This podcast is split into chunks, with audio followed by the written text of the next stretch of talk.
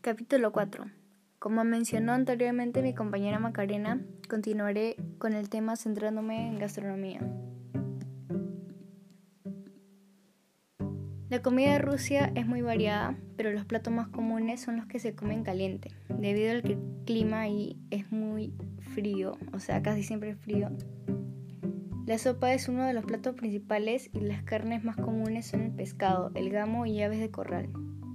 Platos típicos: pelmeni, enrollado de carne, masa, pollo y huevo duro.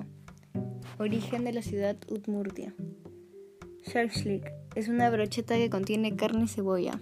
Borscht, sopa de verduras. De este plato hay dos tipos, uno se sirve frío y el otro caliente. Uja, sopa de salmón o bacalao con papa.